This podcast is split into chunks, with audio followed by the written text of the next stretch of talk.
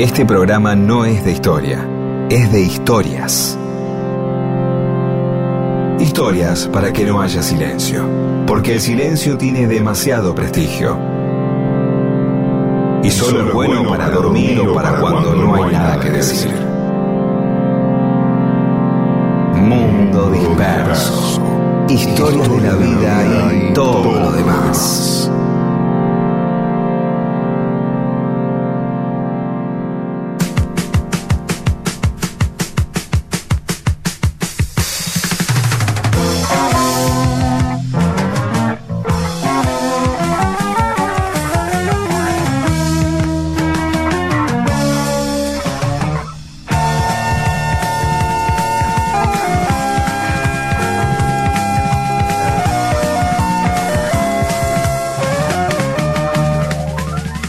¿Cómo les va? Estamos en Mundo Disperso, somos Pedro Saborido, Daniel Míguez con Paula Weintraub, Olivia Dayes y Eamon.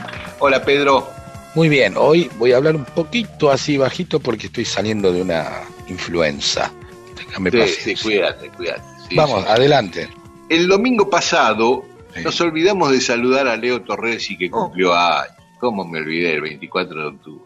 Y ya que, así que le mandamos un abrazo retroactivo a Leo. Y, un gran amigo. Y ya que estamos saludando, quería saludar a dos oyentes permanentes de nuestro programa que no escriben, pero nos escuchan siempre. Patricia Guerra, una gran amiga, y Juan Romano, que es pariente de mi amigo Daniel Guiñazú, que me dijo que Juan nos escucha también todos los domingos. Juan es abogado, pero es pianista. Así que y me decía Daniel que era muy buen pianista. Así que un abrazo a Juan y a Patricia. Hubo algo ahí, ya que estamos en un programa muy de, analizar. Dijiste, em, eh, es abogado pero pianista. No se sabe si es como que le, está salvando algo, ¿no? Es abogado y pianista. No, no, tenés razón, tenés razón. Es abogado pero pianista. claro, claro. Sigamos. Es abogado y pianista, Juan. o pianista y abogado. Tenemos cosas que ocurrieron un día como hoy, el 31 de octubre. Por ejemplo, en 1512, en Roma, se inauguraron los frescos de la Capilla Sixtina en el Palacio Apostólico, ¿no? los que pintó Miguel Ángel. Y también un día como hoy, de vuelta en la Capilla Sixtina, Miguel Ángel termina el mural del juicio final, o sea, 30, 29 años después, un 31 de octubre también. En 1798, John Dalton descubre una enfermedad de la vista por la cual la gente no identifica los colores y por eso se llama daltonismo. Ya en el siglo XX, en 1975, Queen lanza Rapsodia Bohemia. Tres años después, en España, se aprueba la Constitución de 1978. Ah. En 1984 asesinan a Indira Gandhi. Dos guardias de ella, dos de sus custodios, ella salía para ir a una entrevista en otra parte de su residencia con la televisión inglesa que la estaba esperando y uno le pega tres tiros y el otro con la ametralladora le pega 30 tiros. Uh. Y en 1992 Juan Pablo II reconoce que la Iglesia se equivocó al haber condenado a Galileo Galilei, que lo habían condenado a prisión perpetua por abonar la teoría de que la Tierra gira alrededor del Sol. En 2002, en Madagascar, escucha esto, Pedro, se produce la mayor goleada de la historia del fútbol. Adema ah. le gana por 149 a 0 a Zoe Antana Nadivo. ¿Sabés por qué fue eso? Porque no, eh, no, dan los números a la cantidad de los minutos. Claro, ¿viste? Entonces digo, ¿cómo puede ser? No, no puede ser que le hagan 149 goles en 90 minutos, porque es un gol cada 30 segundos más o menos. Lo que pasaba fue así, en protesta por el arbitraje del partido de ida, donde habían perdido estos los de Antana Narivo, directamente se hacían los goles en contra. Agarraba la pelota un jugador, iba contra su arco, pum, pateaba el gol, sacaban del medio, iba de vuelta, los otros ni la tocaban los rivales, ¿entendés? Así durante 90 minutos. Increíble. Y hoy cumpleaños Rodolfo Rani, así que le mandamos un gran abrazo a ese actorazo.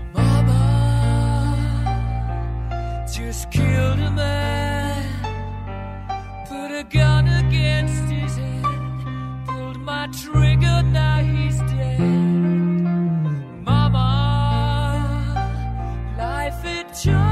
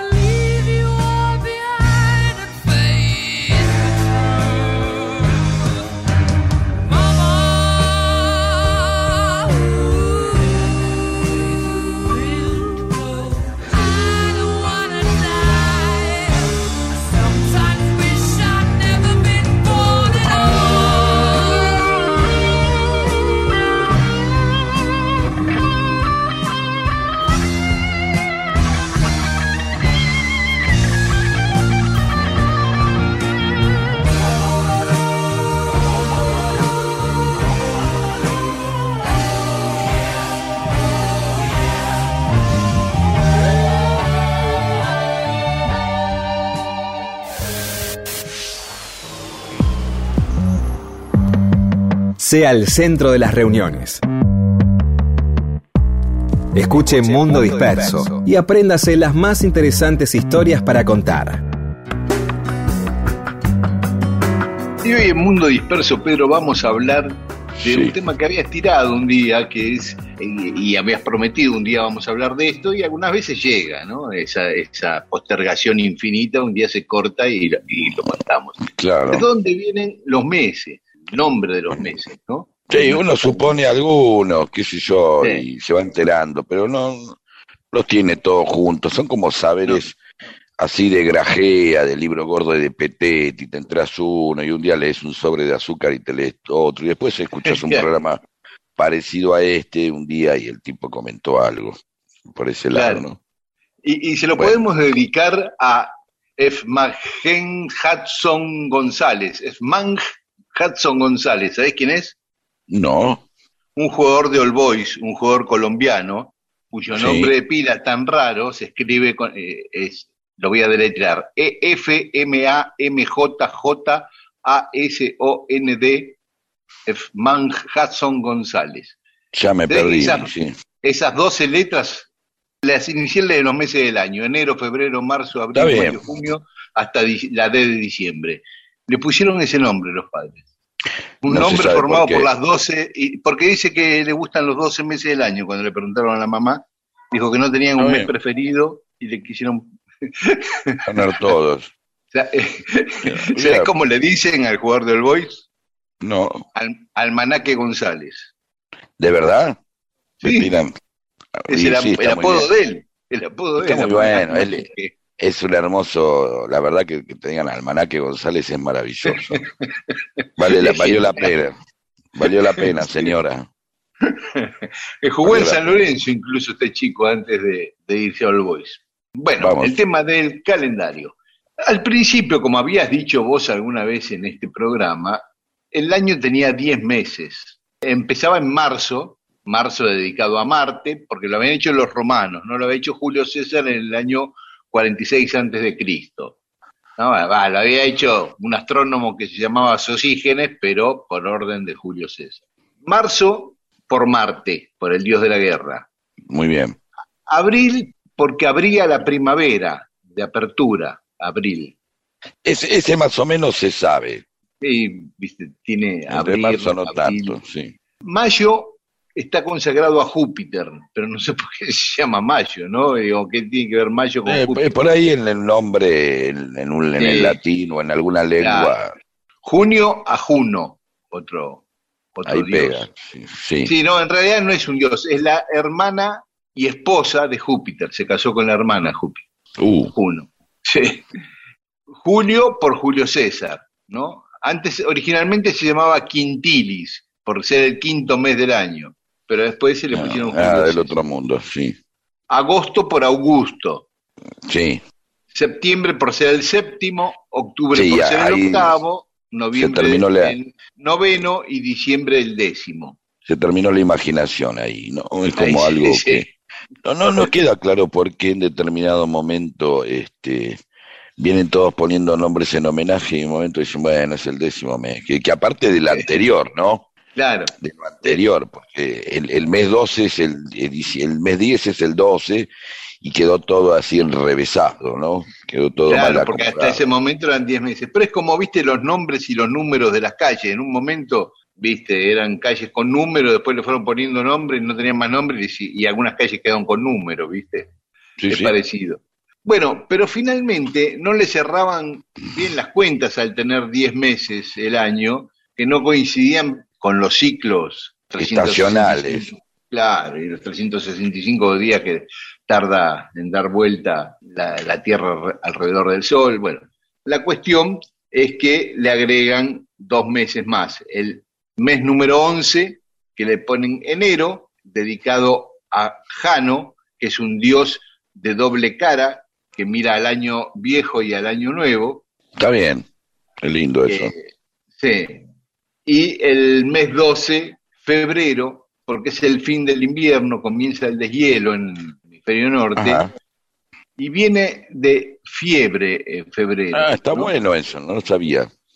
sí, porque parece que se producían unas cosechas y unos hongos que le causaban fiebre a los esclavos que trabajaban en la cosecha. ¿no? Oh, por eso como era el día, el mes más eh, complicado para la salud, lo dejaron de 28 días. Había uno de los meses lo tenían que acortar para que le cerraran los números y dijeron, vamos con febrero.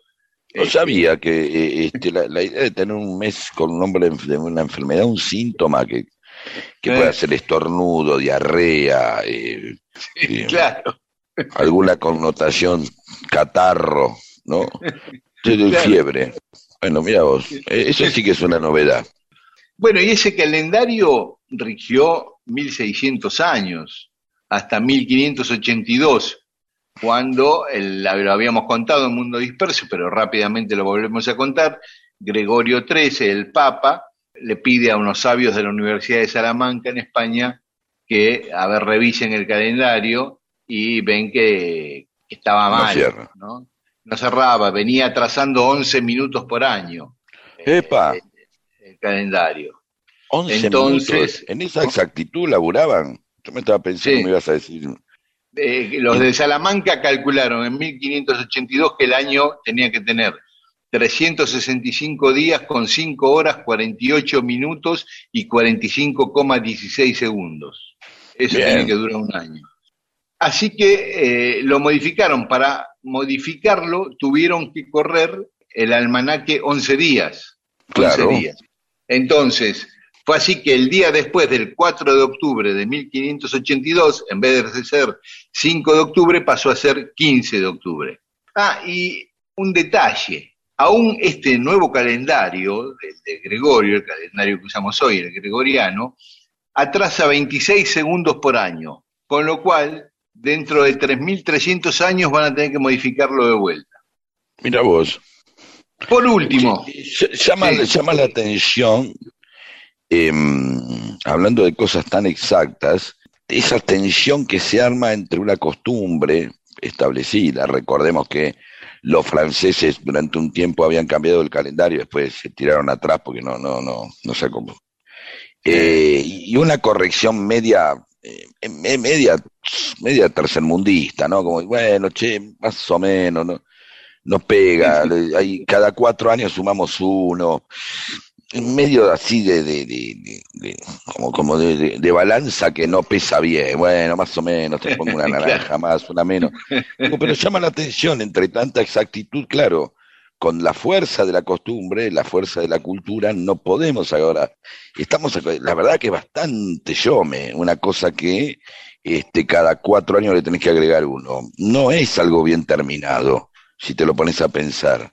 Claro, claro. ¿Sí? Bueno, sí, sí. Eh, por el bisiesto, el bisiesto de febrero. Y es una cosa medio como medio medio un, un arreglo de ocasión, es como como como poner un, un, papel abajo de la mesa para que no se mueva y o la zapatilla abajo del enchufe o esas cosas que uno sí, sí, un parche, claro. Parche, es como un parche realmente, ¿no? Este, el burlete para que termine de cerrar la ventana, ese tipo de cosas, ¿no? Que dice, bueno, no, eh, modificar todo es un quilombo entonces, ¿qué hago? Y lo trago con un cartón y ya está. Y sí, yo en el microondas se me salió una patita y hace un montón que tengo ahí un cartón, un cartón doblado haciéndole de patita. y ya está. Y bueno, ese es tu año bisiesto. es tu año bisiesto. Así que bueno, dentro de 3.300 años le van a tener que agregar un día. Seguramente pasarán del primero de enero al 3 de enero algo así. Para tenerlo en cuenta. Eh, el detalle de hoy realmente lo sorprendente es darse cuenta que vivimos en un calendario no del todo bien hecho, pero que a fuerza de mantener la costumbre no modificamos, más allá de la exactitud de relojes y toda una tecnología dispuesta para para, para la exactitud y de que febrero es el nombre de, una, eh, de un síntoma, no de una enfermedad, ¿no? Que tenemos un mes con nombre de síntoma. Y, el otro dato es que toda la humanidad ahora está con el mismo calendario, porque mucho tiempo no fue así. Después de que eh, empezó a regir el calendario gregoriano en 1582, que arrancó Italia, España y Portugal, y después se fueron sumando otros países, por ejemplo, Inglaterra lo impuso 200 años después, casi, en 1752. Así y todavía están con el volante del otro lado, así que... claro, claro. De ahí viene el error que marcamos ya en anteriores ocasiones en Mundo Disperso, cuando se dice que Cervantes y Shakespeare murieron el mismo día, el 23 de abril de 1616. Y no fue así, porque ah, Cervantes murió el 23 de abril, efectivamente, del, de 1616 en España, pero en Inglaterra cuando murió Shakespeare, el 23 de abril, en España era el 10 de mayo.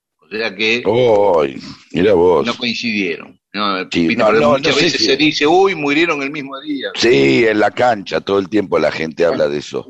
Sí, todo el tiempo. Eh, no paro. Es una conversación sí, en el colectivo, típico, de ascensor la gente sube y sabes que Cervantes murió el mismo día de Shakespeare que Shakespeare. y ahí uno va a aprovechar la ocasión y decirle, no, no es así. Sí, no es así. Pero no sé, no sé, puede, puede que puede ocurrir que no te no, no. Yo me acabo de enterar esto. O sea, qué hermosa la sensación de tener subsanado un error de algo que ni siquiera sabía que tenía un error. o sea, yo ya sé que estaba mal, ahora sé que estaba mal algo que ni siquiera había pensado nunca. Básicamente creo que porque no me importa, pero, pero a mucha gente le debe importar. Hay gente que, eh, viste que siempre aparecen en Google, vas a poner eh, como las efemérides, ¿no? Eh, y, viste, o ni en Internet Movie Database, ¿no? Entonces pones que yo, 24 de abril, que es mi fecha de cumpleaños. Eh, Sidney, Sidney Poitier. Entonces empezás a mirar no sé por qué querés saber todos los famosos que nacieron en tu fecha. Claro, estupidez, ¿viste? ¿Qué sé yo? Coincidencias entre famosos. ¿Cuántos jugadores de fútbol? Esas cosas te gustan a vos. jugadores, jugadores de la selección que, que este, campeones del mundo que cumplen el mismo día. Claro, por ejemplo. Ah, ya lo tenés. No, no, me acuerdo de uno, por ejemplo, mundialistas, este, cumple Messi el mismo día que eh, Nelson López, el número 3 de la selección del 66, el de Banfield. Ah, uh, Dios. Bien. Nacido en Belleville, igual que Kempes. Bueno, eh, yo creo que están tomando notas todos, ¿no? Por supuesto, lo de. Pero Messi no salió campeón, ¿eh? Yo quiero campeón. Ah, no, tenés razón. Y no, Nelson López tampoco, en el 66 tampoco. Bueno, bueno pero seguramente, pero tenía parientes en Rosario, seguro. Eh, o alguna coincidencia había. Bueno, ya está, ¿no? Este, sí, sí, sí, sí. Y lo único, lo, sí. lo último es que el, el último país en adoptar el calendario gregoriano fue Grecia hace menos de un siglo, en 1923. No. Sí, tremendo. Eso sí que es. Mira vos. Eh. Sí, eso. y aguantaron. Eh, ¿Y viste? Eh, hay, que ver, yo, tenemos que hablar un, día de los griegos en general, ¿no? Como es un país que es como la base de la cultura occidental, pero que tiene su apogeo hace siglos, ¿no? En los últimos, con todo respeto lo digo, pero no se ha destacado y económicamente y muchas cosas no han no, no se han destacado por muchas cosas, ¿no? Más allá de Mikitios de Orakis, algún que otro artista o Sorba el griego, ¿no? No tenemos mucha referencia de la cultura griega actual salvo que le deben mucha guita al Fondo Monetario y esas cosas, ¿no? Que tienen parecidos a la Argentina en algunos temas económicos. Pero no, que es como que la gloria es, viste que siempre Racing escuche, salimos campeones hace del mundo a, los, a fines de los 60, entonces el hincha de Racing siente una gloria lejana, un griego eh, bien lejana, ¿no? La, gloria. No quiero con esto ofender para nada, al contrario, tiene una cultura maravillosa y, y me encantan. Un saludo a mi amigo eh, griego Economidi, de paso. Este, les mando un gran abrazo. Bueno, ya está. Chao. Bueno, listo. Con el tiempo vas cambiando. Y tus ojos van mirando más allá. ¿Cuánto tiempo más llevará?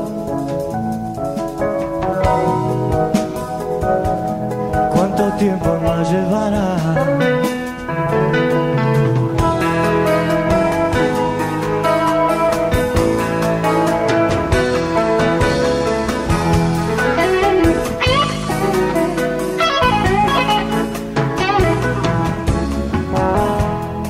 Ilusiones, letras de cristal, simulando que sabes a dónde estás. Algunos dirán, qué viejo que estás. Por favor, hablemos de verdad. Y el tiempo, la magia de estar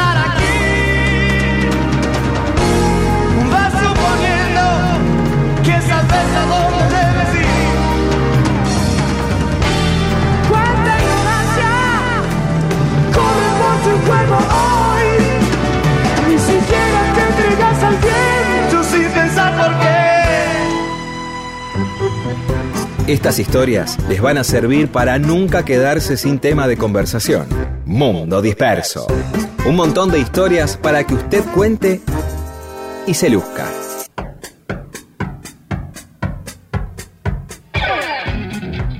Y seguimos en Mundo Disperso, Pedro. Sí, eh, Nicolás Tocacher, que aparte de oyentes, colegas, porque hace el programa de, de Piazzola, el que va este, antes nuestro. Eh, eh, claro, acá hay un tema, aparecen, eh, alguien de pronto se pone a escuchar un podcast en el que, de un programa viejo, entonces claro, aparece un tema, qué sé yo, de cuántos meses atrás. Sí, que uno obviamente, pues, dado nuestra capacidad de retener este, cerebralmente, todo el mundo sabe que está bastante dañada, pronto habla de algo que yo ni me acuerdo que habíamos hablado. Y lo mencionamos. En este caso es de los loros. Ah, ¿Me seguís? sí, sí, sí, sí, sí. En un momento Eh, creo que hablamos, y ahora vamos a hablar, lo mencionamos medio al pasar. Entonces, nos comenta una historia interesante. Creo que habíamos hablado, después vamos a refrescar un poco quizás eso. De, de- bueno, el tema de la capacidad de tener un loro que es muy interesante, más allá de que puede ser vistoso o no, estéticamente, por su diseño, puede ser interesante. Esta idea de que muchas veces a los loros le cortan las alas. Yo recuerdo muchos loros caminando por los patios de, de casas de amigos. Yo nunca tuve loro. Este no fue un, No. un pájaro muy Sí, bien, no. muy bien visto en mi familia.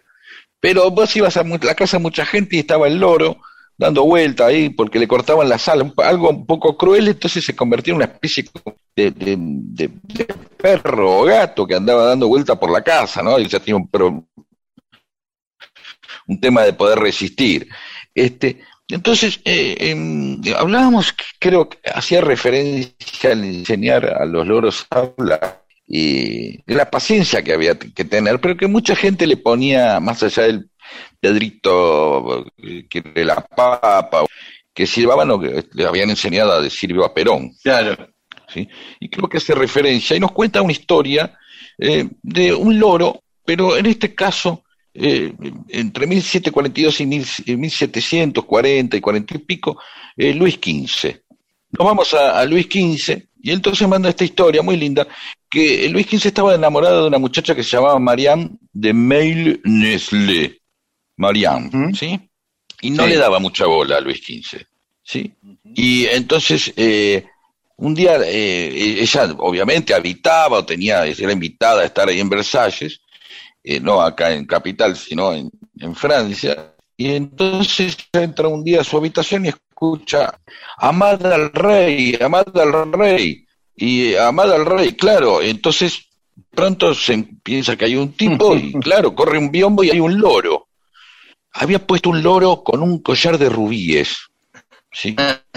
Una jaula, una hermosa jaula de cristal, que no sé cómo quedaría si le ponían diarios para cuando cagaba el loro, esa bañaderita o eso. Loro con un collar de rubí. Un loro es un Mm. regalo. Hoy imagínate regalarle un loro a alguien, a una chica, a un- es medio un regalo grasa, ¿no? Uno no se imagina, y aparte tampoco se imagina si la jaula esta tenía este ya el, el papel de diario ahí eh, para ahí para juntar las cagadas del loro y ella quedó como estasiada de pronto con un loro que decía amada al rey amada al rey no era que el viva Perón del que estábamos hablando le enseñó eso Claro. y entonces eh, bueno se rió eh, ella y nada no pasó nada pero al, a la fiesta siguiente ella apareció vestida de verde, con, ¿no? Como tirándole una onda diciendo, bueno, estoy aflojando, ¿sí? Y finalmente sí, fueron amantes, este, dos años le duró la, el efecto del loro este, a Luis XV. Sí, em, yo quería con esto hablar de algo, porque me parece que habíamos hablado de los loros, pero eh, quisiera preguntarles a a los oyentes su experiencia con loros, pero más allá de eso, su experiencia con algo que se va desapareciendo poco a poco, que es la idea, la costumbre de traer pájaros en las casas, eh, ¿no? Siempre uno eh, veía a alguien en la casa que tenía un, un y conocía a un amigo, de pronto llegaba y tenía un jaulón y tenía como 25 pájaros y el tipo iba a la feria de los pájaros ahí en Avellaneda, en el Parque de Domínico y compraba loros y compraba canarios y, y cardenales y iba y venía y ponía tramperas y no, agarré un gorrión y después lo soltaba porque el gorrión no, no puede vivir encerrado y todas esas cosas. Se fue perdiendo eso, obviamente, se fue perdiendo Sí. por, por la idea de tener encerrado un animalito, ¿no? Así que bueno, pero nada, experiencias con pájaros enjaulados. Para la próxima, ¿sí? Sí, sean loros o no. Sean loros o no, lo que quieran, digo, en sus vidas, en sus familias, o si ven, si yo no conozco más a nadie que tenga un, era toda una industria, la industria de la No, jaula, el cosito, el bebedero, el alpiste, todo, era todo un circo alrededor de tener un pájaro, había todo, todo un mercado Claro, de tener encerrado claro. un pájaro ahí. Hablemos de eso. Claro, claro. No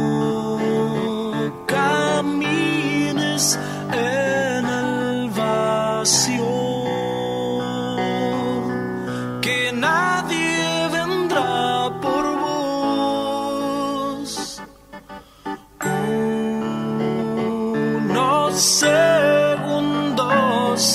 estás aquí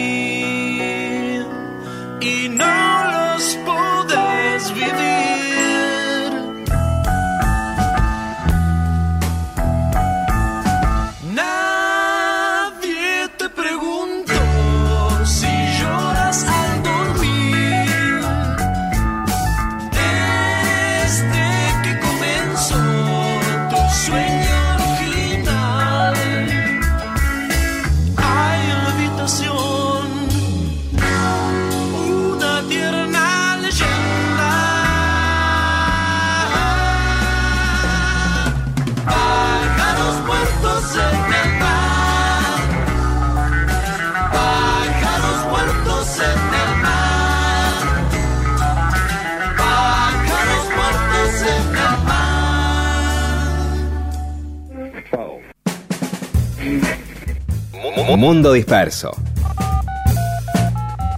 Un servicio de historias para poder ser el centro de las reuniones.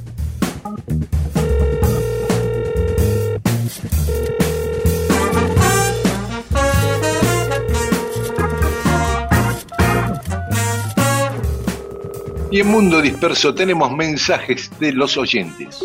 Bien, Eduardo Adrián Rodríguez dice, eh, sí, programa con público, viva Perón, pide programa con público. Vía Sui Generis desde su comienzo en el Club Atenas de La Plata, y si bien mi corazón es spinetiano a full, Charlie es, fue y será un genio. Mónica Ruiz Díaz habla de su abuelo, anarquista, culto, militante, muy pobre. Envidó muy joven, con nueve hijos. En la familia circulaba esa versión no probada y que no interesaba a nadie. El conde de Miura, criador de todos, era pariente. ¿Eh? Mira vos. Leo del Molino, ¿pueden hablar de las bolitas peludas del infierno que tiran los árboles de la ciudad de Buenos Aires? En esta época son terribles. El árbol creo que se llama plátano y según tengo entendido, los trajo Sarmiento de eh, los Estados Unidos. Sí, es así, se llama plátano y lo trajo Sarmiento. Ajá, bueno, eh, ¿algún dato más? No, no, que es muy alérgico, por eso. Ah, ah de eso hablan las bolitas estas. Claro, e, e, esas bolitas desprenden unas cosas este, que, te dan alergia. Vos sabés que un, especialista en medio ambiente, un técnico me explicaba que la circulación del aire en Buenos Aires no era la misma de no solamente los edificios de Puerto Madero, sino a partir del frente de edificios del centro, del Bajo, y eh, reforzada por las de Puerto Madero, eh, por la de Puerto Madero, la circulación no es la misma. ¿entendés? Porque Buenos Aires básicamente se ventila con esos vientos desde el sudeste. Entonces eh, se abre ahí como una especie de murallón y hace que mm, en las zonas mm, arboladas más cercanas al centro, ponele Almagro, algunas partes de, Valvaneras, San Nicolás, no circula la cantidad de viento y por eso también eh, los árboles este, estos joden más, parece. Pues el polvillo queda dando vuelta ahí. ahí Gabriel desde Salvador de Bahía. Mencionaron Teodolina, esposa de Diego de Alvear, ah. dueño de, las extensiones del sur de Santa Fe y Buenos Aires. Los Alvear eran los grandes dueños de la zona hasta Junín. Y dice que la familia Alvear donó las tierras para crear el pueblo de Ferré, donde estaba la estancia San Jacinto, y ahí filmó películas Sandrini.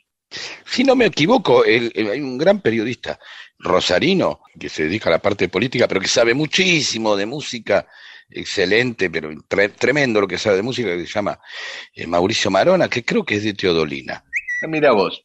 Y Ofelia Rizzo, que es de Rafaela, que habíamos dicho que había cumplido años Rafaela, y de ahí surgió el tema del nombre de las mujeres de la ciudad de Santa Fecinas, dice, para Saborido Garma, que preguntaba, aquí en mi ciudad tengo apellidos Garma también, en Rafaela. Ah, ah mira vos, ahí en la tierra de Perotti y de tanto Piamontés, ¿sí? Regina era la esposa de, perdón, en Teodolina, esposa de quién, me estoy confundiendo, porque... no, no, de Diego de Alvear, el ah, perdón, claro, no. de Carlos, el abuelo o bisabuelo de Marcelo T. Villa Regina y el Teatro Regina son por Regina, la esposa de... Sí, Regina Pacini, la cantante de ópera, esposa de Marcelo T por eso digo, ¿por qué le ponen, ¿por no le ponen el nombre completo? No, es la esposa, entonces, ¿no? Queda como una especie de homenaje. Sobre el tema de vecinos, dice Jorge Gorostiza, el seguro contra vecinos debería ser eterno. Hace unos años me mudé a una casita a espaldas del río Limay, un lugar soñado. A los meses pusieron una iglesia evangélica justo al lado, donde antes había funcionado un pelotero. Fueron los peores meses de mi vida. Hay que pensar también si los evangelistas, si se fueron o se quedaron, no sé qué pasó, también se sentían mal por vos, Jorge. Pensemos eso. Oh. Uno no se da cuenta que uno es el sapo del otro. Uno dice, hay que comerse el sapo. Eh, también uno puede ser el sapo del otro. ¿sí? Pero es entendible. sí, claro. Y Jorge Alcaide dice, con respecto a los vecinos, hace 20 años cuando estaba buscando casa, mi viejo me aconsejó que lo hiciera los sábados y los domingos a la hora de la siesta, para detectar si los vecinos eran muy fiesteros. Y también después de una lluvia, para descubrir filtraciones en los techos y paredes. Este ah, último punto me era muy difícil porque acá las lluvias son muy escasas. Claro, porque vive en Santiago del Estero, Jorge Alcaide. Claro. Llueve poco y muchas siestas. Por ahí le di un consejo estando en Buenos Aires y la verdad, las filtraciones de agua en Santiago del Estero las podés festejar incluso más que sí, claro. Ahora, problema. A mí me agarraron dos veces inundaciones en, la, en, Santiago del Estero Capital, ¿eh? de calles, pero totalmente inundadas, dos tormentas me agarraron y se inundaron todas las calles, sí, dos veces. Muy bien, después seguiremos con más mensajes de los oyentes. Sí, señor. secret safe tonight.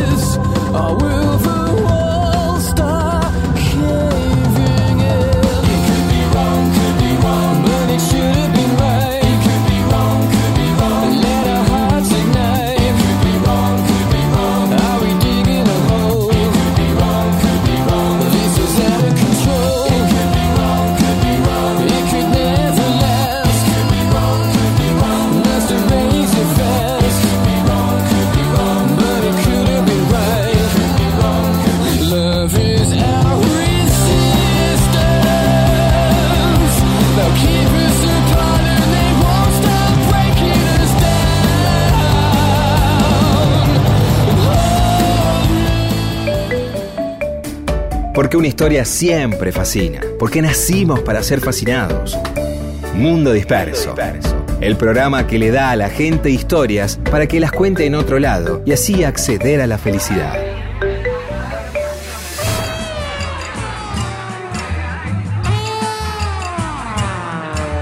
Y seguimos en Mundo Disperso. Algunas veces, Pedro, vos, en alusión a, a esos ladrones románticos, decías que tenían buena prensa cuando roban un banco, cuando son una especie de Robin Hood, ¿no? Tocamos algunas veces algunas historias que andaban por ahí. Y hoy vamos a tocar una historia que es la de El Dioni. ¿Sabés quién es el Dioni? Mm, No. El Dioni era un agente de seguridad de una empresa privada de seguridad, Candy Sociedad Anónima, que se robó un furgón blindado de la empresa, Ah, mira que vos. tenía 298 millones de pesetas, actualmente, actualmente unos 4 millones de euros sería.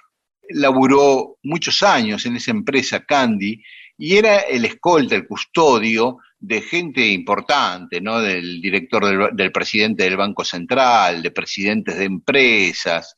Pero un día el jefe de personal de la empresa decide cambiarlo de puesto y lo manda a cuidar un camión de caudales. El ego de este hombre que se llamaba Dionisio Rodríguez Martín se le vino al piso, ¿no? Pasó de custodiar a, tipos muy importantes a custodiar un furgón de caudales. Se sintió muy ofendido. Entonces decidió robarlo, en venganza. El 28 de julio de 1989, 7 y 20 de la tarde, van a buscar los caudales a, a un negocio, a una pastelería. Él dice que no puede bajar porque le duele la cintura, el ciático, le dice a los compañeros que vayan ellos, y cuando los compañeros entran al negocio, él se queda con el camión, pone primera y se, y se raja con el camión. Llega a una playa de estacionamiento donde había dejado su auto, le saca los precintos a las sacas con la plata, lo pone en unas bolsas, eh, se va a la casa de unos amigos, le deja una buena cantidad de ese dinero y lo que le entra en un bolso como para ir en un avión, se va al aeropuerto de Barajas, se saca un pasaje a Río de Janeiro y se va a Brasil con la guita. Y en Río de Janeiro, el tipo hace las mil y una, o sea, hace todo menos pasar desapercibido, ¿no? Empieza a gastar la plata a lo loco, organiza fiestas, se aloja en un hotel cinco estrellas y organiza grandes fiestas. Llama mucho la atención hasta la cana, ¿viste? Lo, va a ver qué pasa con este tipo que ya eh, era demasiado como gastaba la guita. Claro, se hizo famoso, exactamente. Y al poco tiempo se avivan los de España y le piden la extradición, en Brasil lo detienen hasta que se firma un convenio de extradición y lo mandan a España. Y le dan tres años y cuatro meses de prisión, de los cuales cumple un año y medio nada más, por las tres cuartas partes y eso. Y sale en libertad.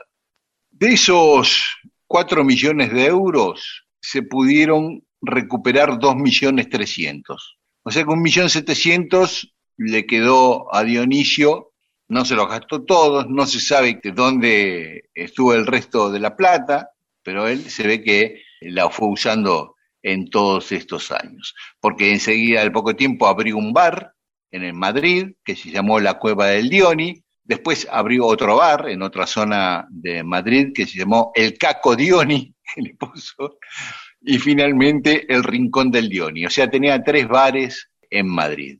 Su pasión era ser cantante, se propuso grabar discos y grabó dos discos. Antes que él grabara los discos, ya Joaquín Sabina le había hecho una canción, inmediatamente que se produjo el robo, porque el robo lo produjo en 1989 y en 1990 salió quizás el disco más famoso de Sabina, que se llama Mentiras Piadosas, que incluía una canción que se llama Con un par, que hace alusión a esta historia del Dioni. El Dioni cada vez se fue haciendo más famoso, grabó sus discos, como les decía, empezó a participar en realities, eh, en varios realities, eh, trabajó en una película de Torrente, Torrente 4, y básicamente se dedicó a ser panelista de programas de televisión. Hasta 2014, donde incursionó en el cine para adultos, el cine porno, este, Uh, y también se dedicó a eso. No hacía falta. lo ulti- no hacía falta. Lo último que hizo así públicamente fue escribir un libro que salió en 2019, que se titula Yo robé un furgón blindado.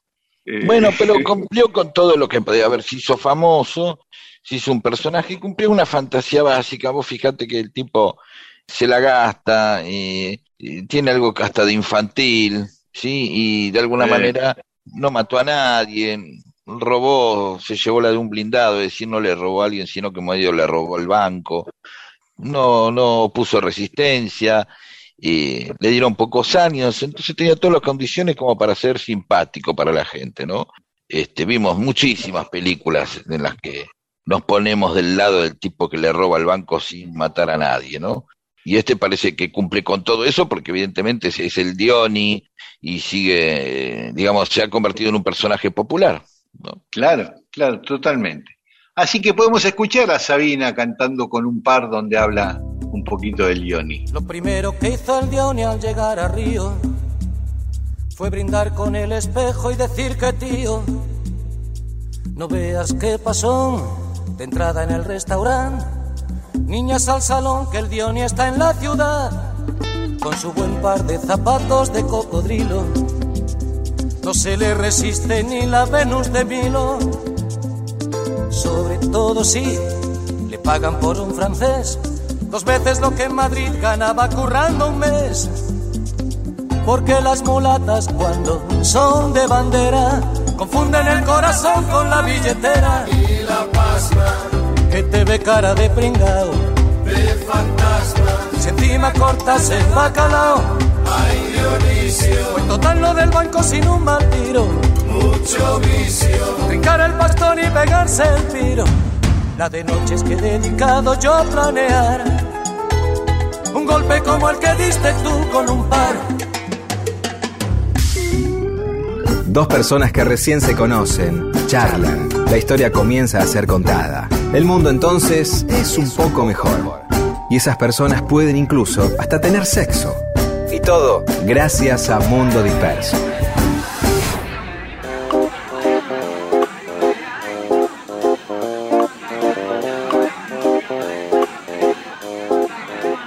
Más mensajes de los oyentes en Mundo Disperso.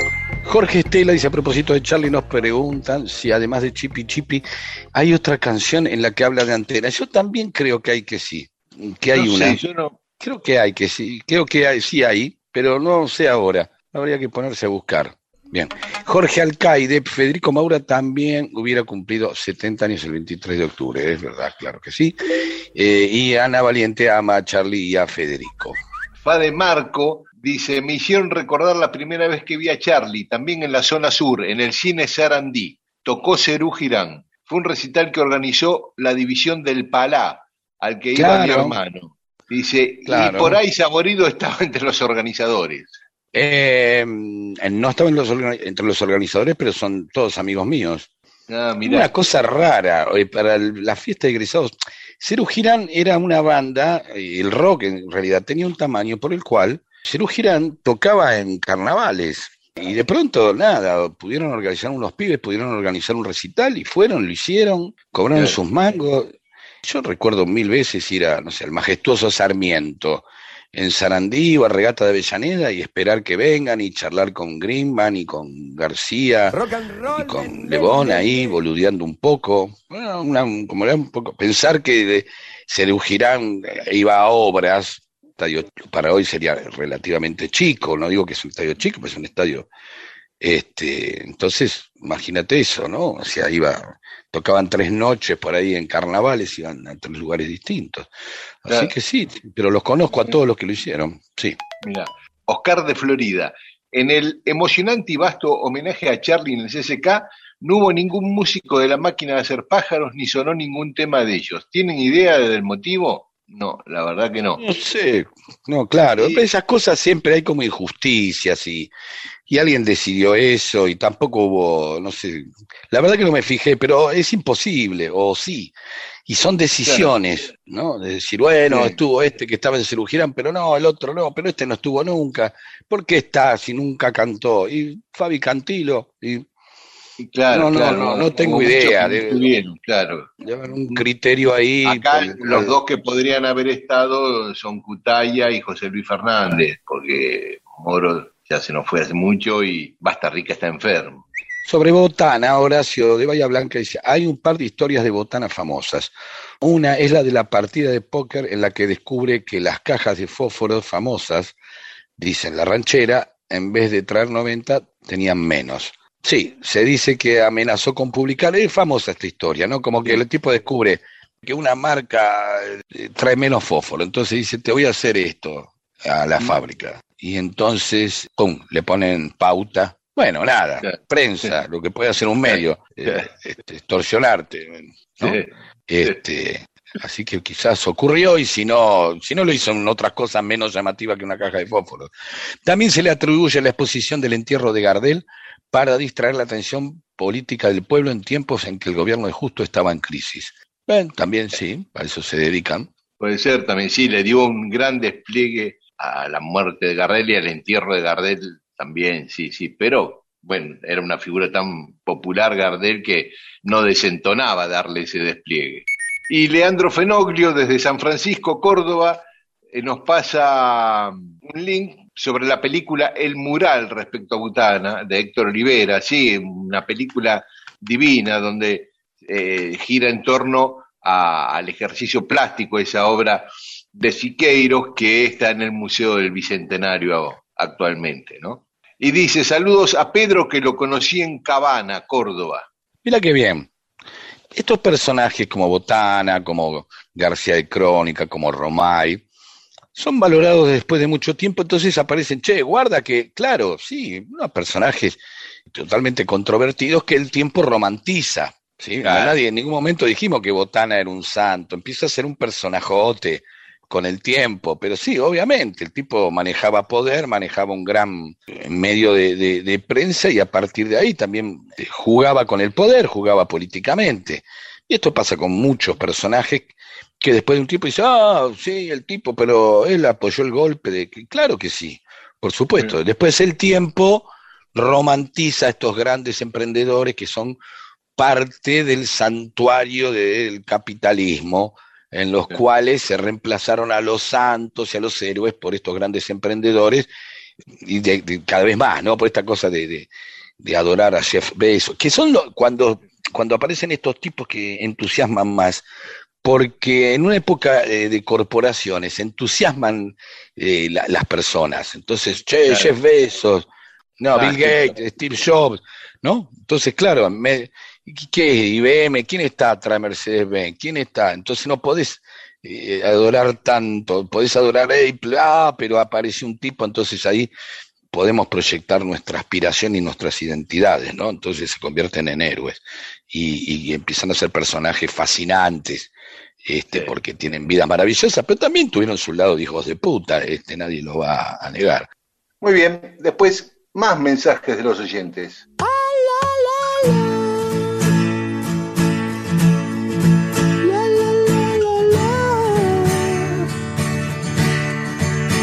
Todo camino puede andar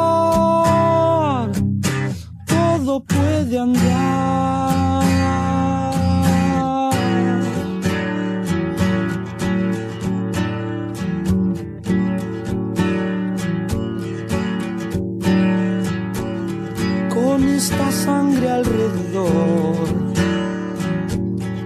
No sé qué puedo yo mirar. La sangre ríe idiota como esta canción. ¿Y ante quién? Ensucien sus manos como siempre. Relojes se pudren en sus mentes ya. Y en el mar naufragó una balsa que nunca zarpó.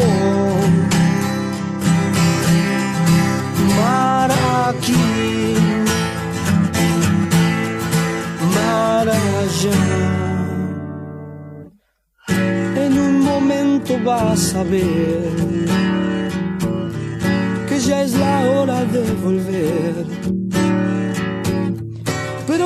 trayendo a casa todo aquel fulgor. ¿Y para quién? Las almas repudian todo encierro, las cruces dejaron de llover. Sea un asesino serial de silencios. Mundo Disperso le ofrece magníficas historias para atarse a un muelle de interés y no dejar que el catamarán de una relación se precipite por la catarata del aburrimiento.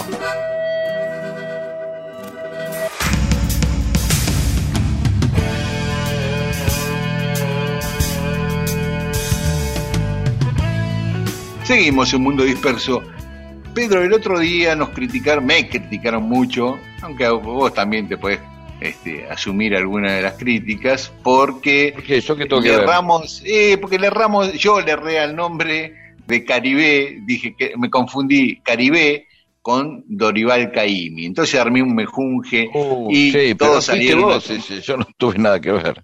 Yo tampoco no sabía quién que era, la verdad que me podía, no me cambia la vida mucho, ninguna de las dos circunstancias de lo que Exacto, sí, Pero bueno, mucha gente se molestó. Y ahora, gente- y sigue, y sigue.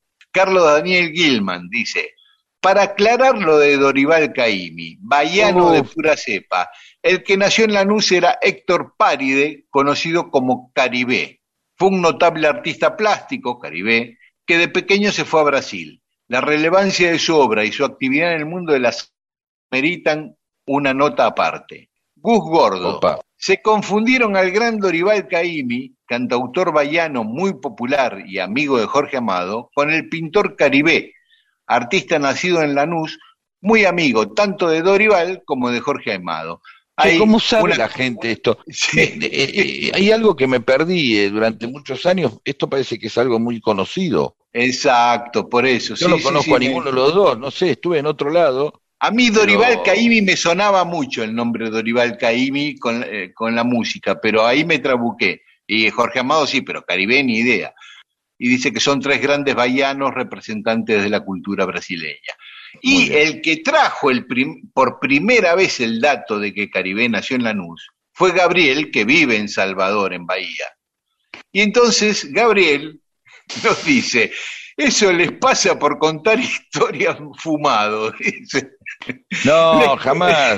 No, estamos sobrios, perfecto. No, somos, somos Somos estúpidos, tontos. somos estúpidos sin necesidad de, de ningún tipo de, este, de, de estimulante, para nada. Es una idiotez natural y autogestiva. Claro.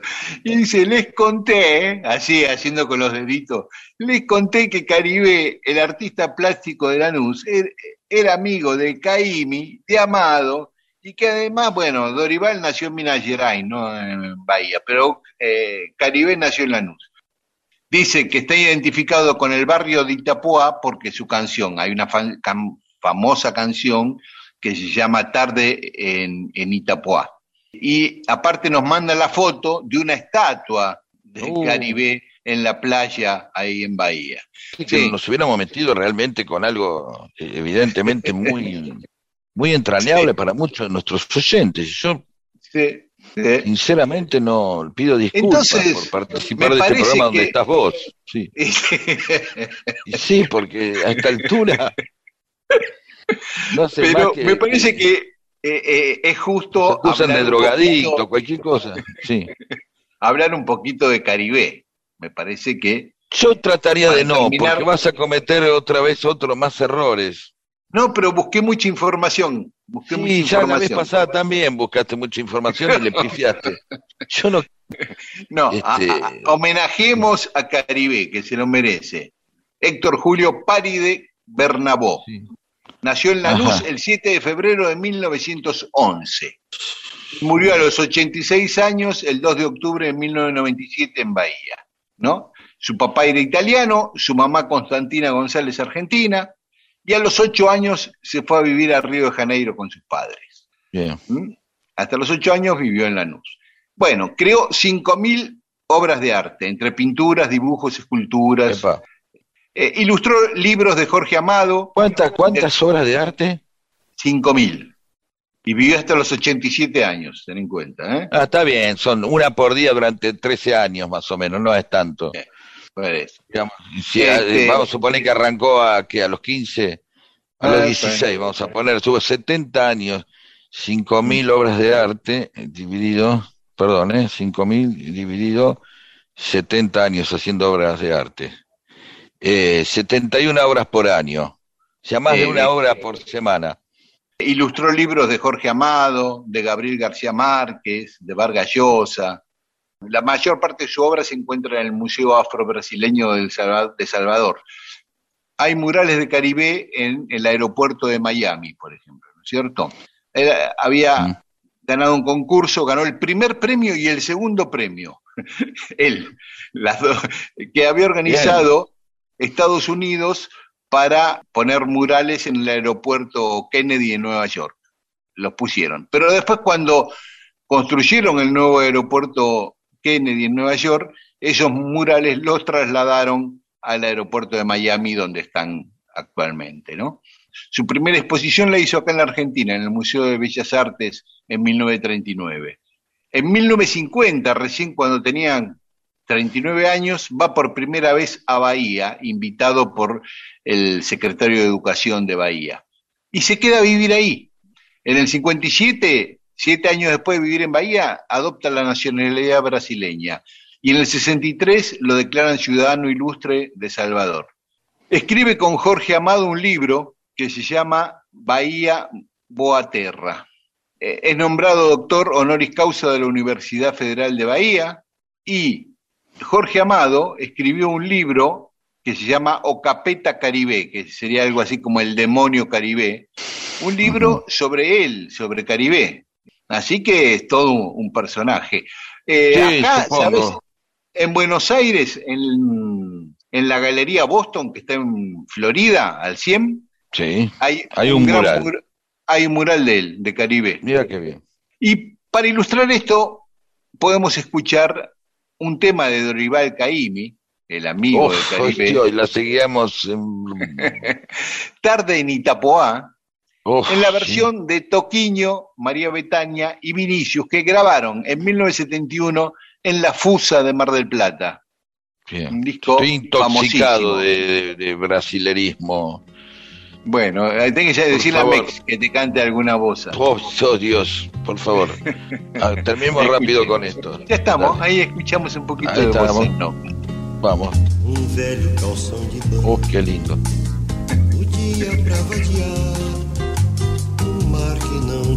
Tamanho e um arco-íris no ar. Depois na praça Caíbe, sentir preguiça no corpo e numa esteira de vime, beber uma água de coco é. Passar uma tarde em Itapuã, ao sol que arde em Itapuã, ouvindo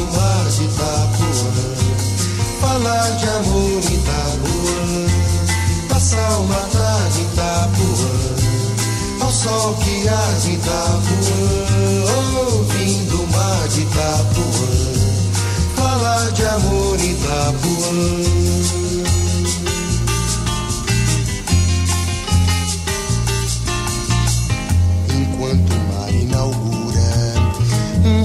em Itapuã. em folha, argumentar com doçura, com uma cachaça de rolha e com o olhar esquecido. No encontro de céu e mar, bem devagar e sentindo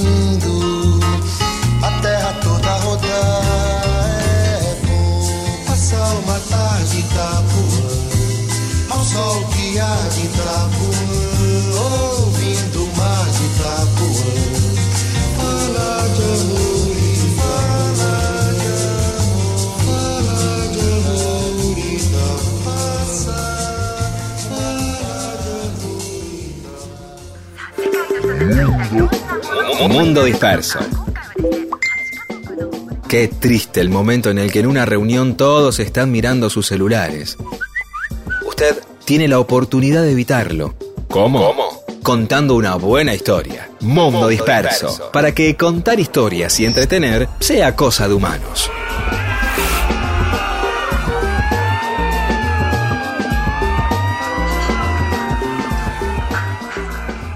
Tenemos más mensajes de los oyentes. Rubén Pinaca, el gato es para el perro lo que la laucha para ellos. Un peluche. Ah, por ahí el gato lo toma así, ¿no? Em, Silvia de Temperley, amo los perros porque son demostrativos y compañeros, y a los gatos por su sigilo los tiempos lentos y vertiginosos. Ahí está, ¿no? Como la astucia de uno Claro. y el, el amor del otro, ¿no? El- lo expresivo de unos y esa cosa así de, de abogados que tienen los gatos. Bien, Néstor Aba, siempre quise tener un perro, pero adopté gatas porque estaban abandonadas. Bueno, son lo más. Con su independencia, pero muy compañeras, me ayudaron mucho en la cuarentena. Muy bien. Luli, no hay duda que los perros son mejores. Así, una declaración. Terminante, Pablo. claro. Está muy bien. Los cordobeses dicen que el choripán es un invento cordobés, por ejemplo. Y lo declaran y listo. Uno declara algo así con vehemencia y con eh, forma categórica, eh, le da más convicción y, lo acerca más a una verdad. O a, o a la percepción de la misma. En casa tenemos dos perros y dos gatos, así que nos gustan ambos. Los nuestros se llevan bastante bien, está muy bien. Y Fran Pelón dice, prefiere los perros. Hasta San Francisco andaba con su lobo, que es como tener un husky. ¿eh? Yo tuve uno por 15 años. Mataba a cualquier ave que se le cruzara solo por diversión. Y así son los animales. Y Soledad Parra dice, tenemos los dos, y ya es la segunda tanda de ambos. Creo que pasa por la personalidad de cada animal, y también es importante quién llega primero a la casa. A los gatos se les hace más difícil aceptar si llega un perro. Los que tenemos ahora se llevan súper. El perro lava al gato y son bastante amigos. ¿Cuánto la- la- los dibujos animados nos forman? A partir del perro y el gato, Tony Jerry, toda esa pelotudez. No, a partir de eso, que es algo que se le ocurrió a uno. Y vos fijate Sí, que sí. los, ga- los gatos de dibujos animados son bastante boludos, no Sí, son sí. astutos. No, no. Silvestre, Tom, el- el- el- después aparece Garfield como un gato pistola, pero, eh, em, pero no, No, y Don Gato y su pandilla eran muy vivos. Claro, pero eran gatos callejeros. Claro, claro. El, problema lo tenían con la policía, ¿te acordás? Sí, Era con una banda de, claro, era una banda de pibes. En realidad era una banda, era una banda de atorrantes que estaban en la Exacto. esquina. No era, había un problema con un ratón o con un No, canario. no, no, no, no. Ay, qué buen amigo eres, don Gato. Betty de Quilmes, ahora en Playa Hermosa, Piriápolis. Con lo de las mascotas estaría buenísimo dejar de tratar de humanizarlas. Cuando Claro. las traes a tu casa, lo más recomendable es intentar que tengan comportamiento de manada. Y ya que hablaron de García y de bichos, tuve una gata a la que llamé Bubulina y a un gato al que llamé Charlie. Muy bien. Muy bien. Ricardo Bonda, respecto al tema de los cuervos en la plaza de Antofagasta, les quería comentar que los cuervos figuran entre los animales más inteligentes. Con respecto al gato perro, elijo el gato porque duerme 16 horas por día, no ladra, no hay que sacarlos a pasear, hacen sus necesidades en una batea y demuestran amor en libertad y no obsecuentemente como los perros. Fabiana de Marco, prefiero los perros, pero lo que no soporto es la mascotización de la vida. Que las mascotas y sus gracias sean el segundo tema de conversación después de las series, en toda reunión social. Y otro tema, cuando Pedro dijo que Garma era su apellido materno, me pregunté si sería pariente de Ángel, porque yo también soy una oyente psicoanalista y nací en Herley. Mira, Eh. en Herley. ¿Mm? Bueno. Y dice, adhiero a la fiesta con choripán como plus de goce. Muy bien. Pero no sé si puedo chapear con haber sido vecina de Pedro porque nos separaba No. el límite del camino General Belgrano. Primero, no tenés por qué chapear, que es vecina mía, no, no- no es nada para chapear. Podés chapear que sos de Herley. Eh, Tengo problemas al revés eh, con ese tema. Un día vamos a hablar eh, de la independencia de Herley y todo el, el movimiento independentista de Herley. ¿Sí? Autono- autonomista, que es muy serio. Entonces, si uno dice, eh, me separa, no, no, Camino General Belgrano separa a Avellaneda de Lanús, Claro. pero está dentro de Herley. O sea, la idea es que eh, es, esa es la magia del lugar. Vos podés estar en Avellaneda o en, o en Lanús, pero estás en Herley, en cualquiera de los dos lugares estás en Herley. Claro, me hace acordar al no, País no. Vasco, viste que los vascos están separados los de Francia de los de España por los Pirineos. Y ellos te dicen, cuando hablas de los vascos, te- los franceses te dicen vascos bajo dominación francesa y los españoles te dicen vascos bajo dominación española. Exactamente. Acá serían se gerlianos bajo dominación lanucense o gerlianos bajo dominación avellanedense. Algo de eso, algo de eso. Eh, Luján Square. En el gallinero tuve gallinas, maras, pavos, conejos y después de tener perros y teros me quedo con los gatos. No rompen los quinotos, si quieren te dan bolilla, banco eso. Esta idea de que molestan menos, una licuadora tampoco molesta. Eh, o sea, molestan menos, pero también este, son menos. Bueno, no sé, qué sé yo, hagan lo que quieran, no sé. Carmen, buenísimo el programa, lo escucho amasando ñoquis y de golpe escuché que pasaron mi mensaje, qué flash, gracias por mi estreno en la radio. A los Qué lindo. A los animales los humanizamos, neurotizamos porque le incorporamos la palabra como perro y gato, invento humano. Claro, muy bien. ¿Qué nivel? Tenemos muchos eh, psicoanalistas No, o sí. gente, por lo menos fue el psicólogo o que sabe de esto entre los oyentes. Eso me hace bien. Pensé que nos escuchaban eh, este, rockeros y gente que usa pachuli, y rockeras, y rockeras de pullover peruano. Pero no, también, bueno, muchas eh, terminaron estudiando psicología. Sí. Fabián Coto Chávez, sobre los perros y gatos, recuerdo que el escritor chileno Ramón Díaz Eterovich, uno de sus personajes, Heredia, decía que nadie había visto un gato policía y por eso eran Ajá. superiores los perros. Y les mandamos saludos a Flavio Calegari, Jorge Solís y Alba Noemí Pérez Sáenz. Y a Rubén de San Luis, Ricardo Carranza y Berito Barone. Gracias a todas y a todos.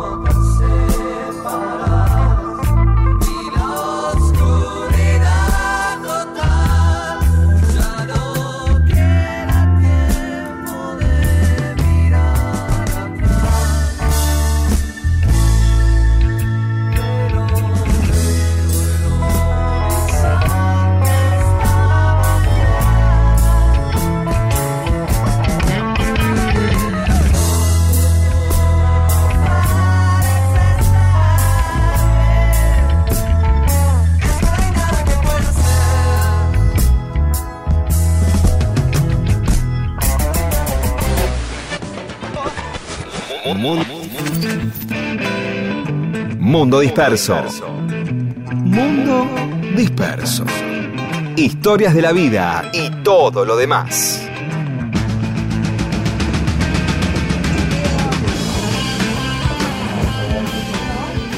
Bueno, se termina el mundo disperso de hoy, Pedro. El otro día decía... Perdón, hoy, hoy que con esta un mundo disperso más raro porque, bueno, estoy convaleciente aún. Sí, sí, No. sí. sí. Bueno, pero la, lleva- la sacamos bastante bien. Sí, Eh, eh, decías la otra vez de las coincidencias de fecha de nacimiento entre las personas. Me decía, me desafiaste a ver si dos jugadores campeones mundiales habían nacido el mismo día y lo encontré, sí. Jorge Holguín, campeón del 78, y Pedro Pasculi, campeón del 1986, nacieron los dos un 17 de mayo. Qué lindo, qué bueno. Es el único caso. Y vos decías que en tu cumpleaños, en chiste, decías que había nacido sin Poitier, porque pusiste un ejemplo cualquiera. Pero sí el que nació el día de tu cumpleaños fue Carlos Corach, ¿vos sabías? Eh, no, pero estoy muy contento. Carlos Corach y José Ingenieros nacieron el día de tu cumpleaños. Bien, y Sandra Mianovich, Ah, mira vos. Y, tengo eh, más, pero lo voy a ir de- diciendo después. No, de verdad. Sí, sí, sí, me imagino. Sí, Sandra Mianovich, el 24. Y eh, yo, por ejemplo, tengo, a- además de Papo, tengo a Sharon Stone, ¿no? Y un día, yo una vez lo conté, creo, a- eh, no sé si al aire o no, pero te lo conté, Pedro, que en el mismo día, un día en París, me crucé a Noemí Campbell, a Carla Bruni y a Sharon Stone. Y a Sharon, eh, sí, ¿viste? Las traje el mismo día. Y a Sharon Stone me la crucé en el pasillo del hotel, se ve que tenía la habitación en el mismo piso que yo. Y ella venía y veníamos así frente a frente caminando y a mí se me ocurrió decirle, Eh, Sharon. años el mismo día que vos, nacimos el mismo día, Sharon. Eh, Primero, que me pareció una estupidez. y segundo, que no lograba armar la, la frase en mi cabeza en inglés antes En de, in- y no, de claro. cruzarla. Entonces, como ella veía que yo la venía mirando, me hizo un gesto así con la cabeza, un saludo con la cabeza, yo también le hice con la Acostumbrada. cabeza, y seguimos. Claro, acostumbrada a que todos lo reconocen y Claro. la miran. Bueno, eso respecto a, a los días que nacimos y con quienes compartimos el día de cumpleaños. Yo digo, bueno, yo estaba soplando la verita en el mismo momento que Papo, por ejemplo. Y vos que Carlos Exacto. Coracho o Sandra Miano. Exactamente. Bueno, se nos acabó, se nos acabó. Nos encontramos Se el nos domingo acabó. que viene. El tiempo. Muchísimas gracias. Chao, hasta el domingo.